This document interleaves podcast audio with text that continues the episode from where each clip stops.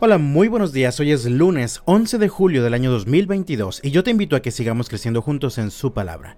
Dice la Biblia en el Salmo 37, versículos 3 al 5. Confía en el Señor y haz el bien. Entonces vivirás seguro en la tierra y prosperarás. Deleítate en el Señor y Él te concederá los deseos de tu corazón.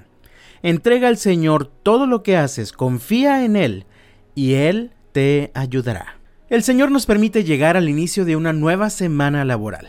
¿Cómo la estás iniciando? ¿Qué circunstancias están presentes en tu vida? ¿Alguna enfermedad? ¿Sabes que llegando a la oficina tienes que resolver un conflicto que dejaste pendiente desde la semana pasada? ¿Ha surgido un nuevo conflicto en tu familia o en tu matrimonio? ¿O tal vez parece que vas iniciando con una excelente actitud, libre de problemas y estás listo para hacer frente a lo que venga? Pues quiero esta mañana compartir contigo tres instrucciones de parte del Señor que bien nos pueden ayudar a iniciar esta semana seguros en el Señor. La primera instrucción, el primer consejo es confía en el Señor y haz el bien. Se encuentra en el versículo 3. Existe una frase muy usada en nuestro mundo. El que no tranza no avanza.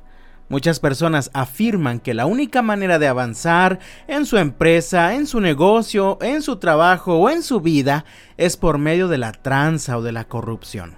Hay ocasiones en las que parece que a las personas que optan por estas formas de solucionar sus problemas les va bien o incluso les va mejor que quienes buscan ir por el camino recto.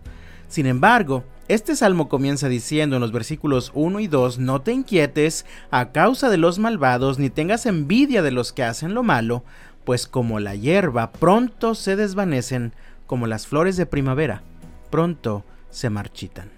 Así que, amado mío, primer consejo del Señor para ti mientras iniciamos esta nueva semana, confía en el Señor y haz el bien.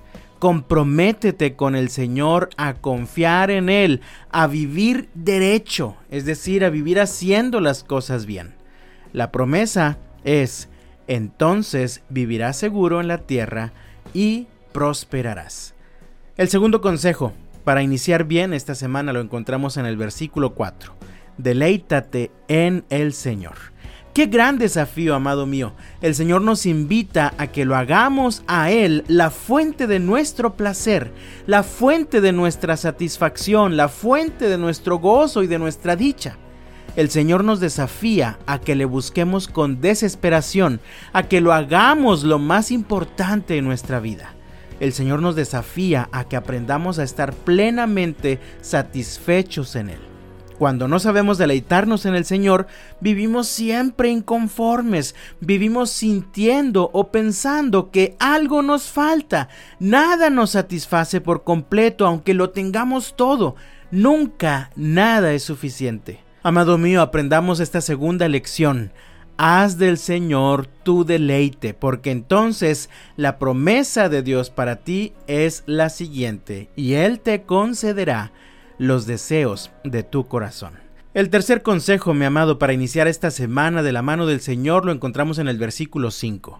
Dice así, entrega al Señor todo lo que haces.